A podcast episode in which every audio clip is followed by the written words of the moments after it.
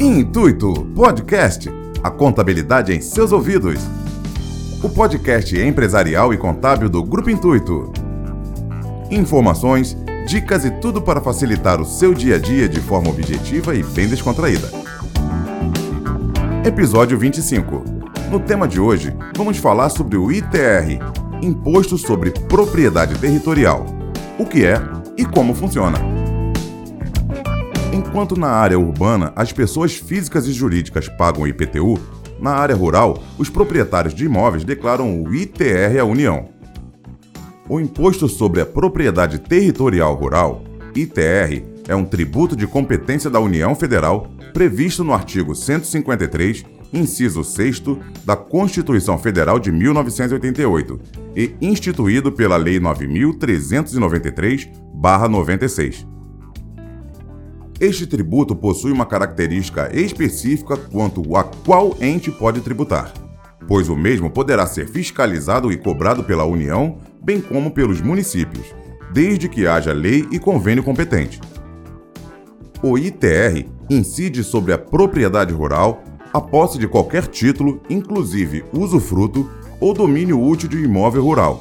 De acordo com a Lei 9393/96, um imóvel é considerado rural quando possui área contínua formada de uma ou mais parcelas de terra localizado na zona rural do município. O contribuinte do ITR realizará obrigatoriamente em cada ano a declaração do DITR, Declaração do Imposto sobre a Propriedade Territorial Rural. Ela é composta pelos documentos DIAC, Documento de Informação e Atualização Cadastral do ITR, e DIAT, Documento de Informação e Apuração do ITR. Estas declarações devem ser entregues ao final do mês de setembro de cada exercício. A ausência ou atraso na entrega destas declarações acarretarão em multa. Há ainda a previsão de imunidade e de isenção deste tributo terão direito à imunidade os imóveis que possuem 30 hectares ou menos, propriedades rurais com 50 hectares e imóveis rurais das instituições de educação e de assistência social sem fins lucrativos. Serão isentos do tributo os imóveis que fazem parte do Programa Oficial de Reforma Agrária e é caracterizado como um assentamento. Também receberão isenção as áreas rurais que sejam consideradas de preservação permanente e de reserva legal. O não pagamento deste imposto resultará em multas e ainda impossibilitará a realização de algumas ações, como, por exemplo, a obtenção de financiamentos.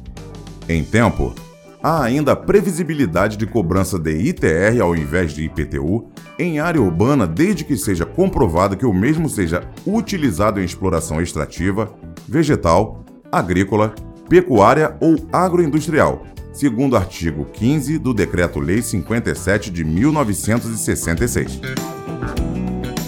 E assim, encerramos o episódio de hoje. Esperamos que tenham gostado.